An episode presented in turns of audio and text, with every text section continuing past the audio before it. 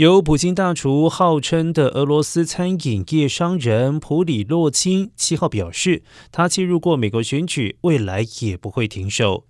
华府先前就曾经正式将他列入试图影响美国政治的俄国人名单，如今他自己首度承认。六十一岁的普里格金因为旗下外汇公司包办了克里姆林宫的合约，而被外界戏称为“普京的大厨”。而美国政府曾经正式指控他资助俄罗斯的酸民农场，来试图影响美国政治。